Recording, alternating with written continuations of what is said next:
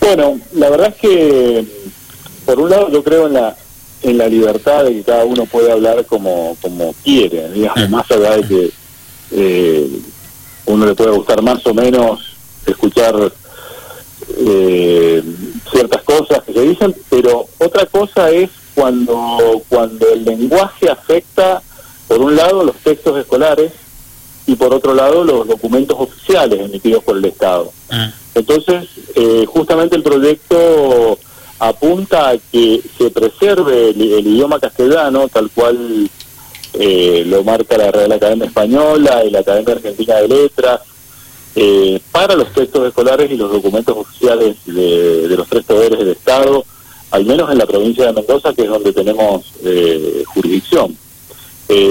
Simplemente eso. La verdad es que estamos viendo una avanzada muy importante a nivel nacional, desde Buenos Aires hacia, hacia las provincias. Al principio parecía medio, medio chiste, pero, pero bueno, eh, hace una semana ya la Cámara de Diputados de la Nación eh, sancionó una, eh, dio media sanción a un proyecto eh, exigiendo, no exigiéndole, sino eh, condicionando al periodismo a que utilice el lenguaje llamado inclusivo eh, y con eso condicionando el tema de la pauta publicitaria a los distintos medios. Eh, es un avance que, que ha, eh, paulatinamente ha venido realmente tomando impulso y bueno, en la Cámara de Diputados de Mendoza también el reglamento interno está escrito todo con lenguaje con lenguaje, lenguaje inclusivo, duplicando palabras y demás. Eh, pero son ustedes los que gobiernan, Gustavo. A ver, o la alianza a la que usted pertenece, o sea, porque a mí me, me- a ver, ¿qué me hace un poco de ruido a mí? Cuando usted habla de documentos oficiales, pero es eh, el Frente Cambia Mendoza, del cual el PRO es parte, o sea que eh, en el caso de la Nación, que lo corro, que se si bien se podría discutir, pero la, la provincia la manejan ustedes en el Frente Cambia Mendoza, ustedes son los que redactan los documentos y demás. Bueno, en los distintos eh, partidos del, del Frente Cambio Mendoza, inclusive fuera del Frente Cambio Mendoza, hay posturas Mm. distintas respecto a este tema. No es un tema que un partido dentro del PRO, hay gente que, que defiende eh, el lenguaje inclusivo y hablan de concejal, concejales y concejalas y no sé qué, eh, también dentro del PRO. En el radicalismo pasa lo mismo Bien. y en el justicialismo también. La diferencia por ahí en el justicialismo es que no lo pueden decir públicamente, los que están en contra. Bien. Porque, Eh, Eh, está bueno lo que está... Gustavo, me, me parece perfecto lo que está diciendo. Porque lo del lenguaje inclusivo, más allá de que está bien, mal, usted lo aclaraba recién respecto de la postura de cada uno como individuo, ¿no? Y más allá de lo que indica la Real Academia Española, es una cuestión de todos los partidos. Porque se trata de identificar a un partido, pero yo he escuchado, eh, de- incluso hacemos entrevistas con gente de todos los partidos, y no es solamente el kirchnerismo o el justicialismo, esto es de todos los partidos, y me gusta que usted lo reconozca también. Porque hay gente de todos los partidos que utiliza el lenguaje inclusivo o palabras que a veces ni existen, ¿no? sí, eh, por ejemplo, vos sos periodista, Sí. ¿cierto? ¿Te sentís eh, negado en esa palabra o tendría que decirte periodista para que te comprenda la palabra, digamos? No, a mí no. Porque eh, eh, no tiene género, sí. digamos, la, hay palabras que no tienen género y, Sí, y sí. duplicarlas para, para que, digamos, supuestamente las personas se sientan incluidas en la palabra, Sí. es una es una torpeza, digamos, no no por eso no no está reconocido esta duplicación por por estos por estos organismos. Inclusive Vargas Llosa lo ha calificado como una aberración del, del lenguaje.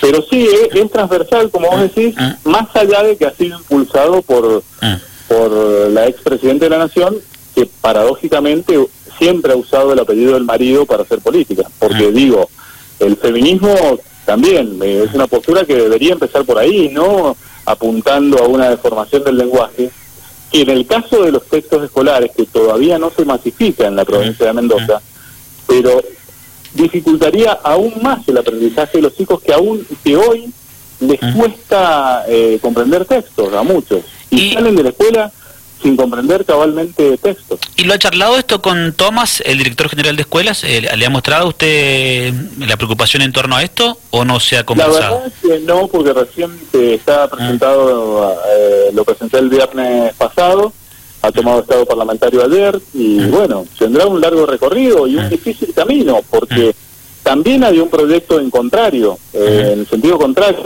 presentado por una diputada del Frente para la Victoria, de que se use el lenguaje inclusivo en todos los ámbitos, obligatoriamente, ¿me entiendes? Entonces, esto más bien, más allá de que se apruebe o no se apruebe, es como también marcar que hay otra postura, porque parece que lo políticamente correcto es eh, hablar en lenguaje inclusivo, eh, de hecho, lo hablan así algunos que están en desacuerdo, lo digo allá en la Cámara de Diputados, eh, y aunque estén en desacuerdo lo hablan así porque parece ser lo políticamente correcto en este momento, pero hay otras posturas. Yo tengo otra postura y creo que sintoniza con buena parte de lo que piensa la sociedad por lo que por la repercusión que he tenido en estos días. ¿Cómo, aprovecho para preguntarle, no estemos en el terreno político, también en la función pública, ¿cómo está la relación del PRO hoy con la UCR en, la provincia? Bueno, eh, la relación siempre ha sido buena eh, en la provincia y en, el, y en el resto del país, más allá de que en épocas de, conformación de listas hay, por supuesto que hay eh, intenciones o deseos de, ocupar lugares y demás, contrapuestos a veces.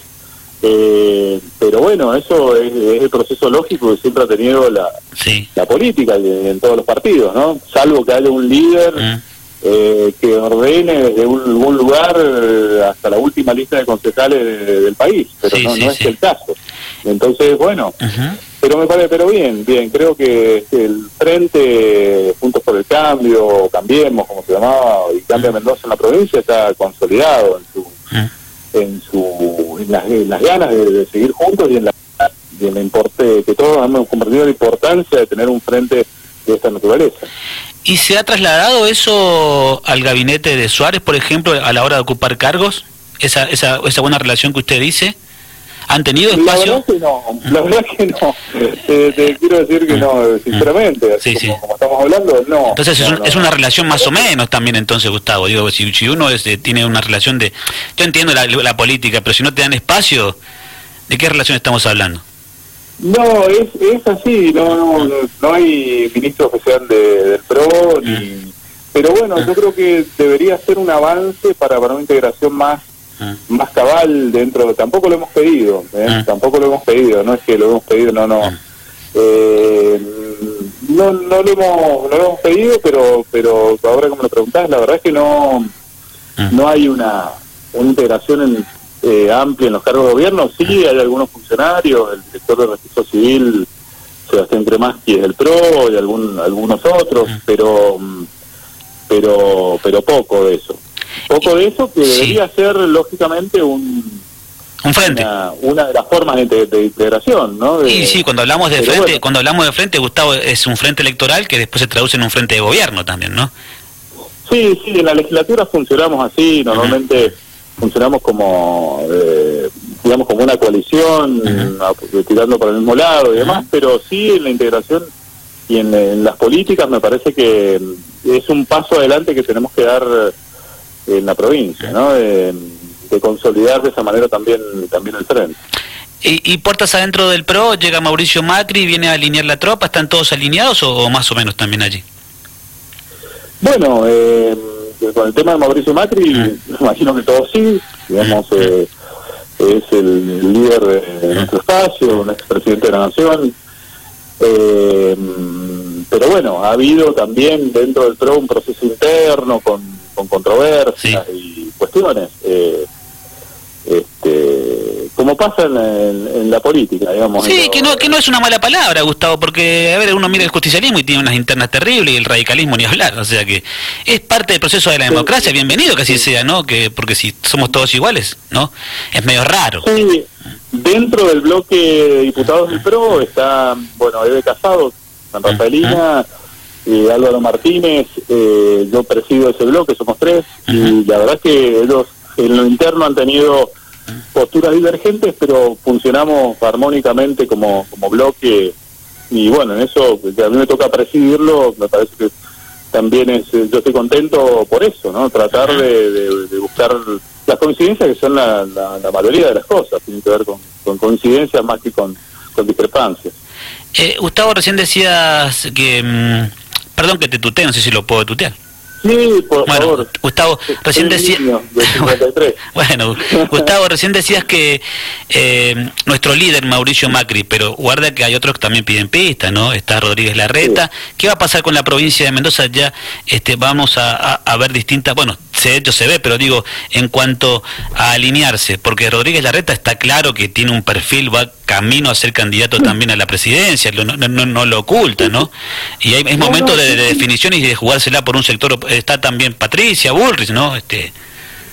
Sí, sí, sí, sí, la verdad, afortunadamente la oposición en general tiene, tiene alternativas y eso es importante para un sistema democrático, institucional, que haya alternativas Primero lo que te decía hace un rato de una coalición unida, porque ha pasado en Argentina que siempre ha estado el peronismo con una gran vocación de poder y con una atomización de los sectores opositores al peronismo, lo cual ha dejado una democracia renga, con un solo partido eh, eh, unido para gobernar y demás, y el resto eh, una diáspora. esto es un gran avance de la, de la democracia argentina, del sistema institucional, que haya dos coaliciones preparadas para, para ejercer el gobierno y después los, los liderazgos se dirimen adentro, vos quienes han mencionado, Horacio Rodríguez Larreta, Patricia Bullrich, son, son muy buenos potenciales candidatos, al igual que Mauricio Macri, quizás alguno llegue con mejores posibilidades eh, que el propio expresidente, no sé lo que pasará aquí dentro de dos años,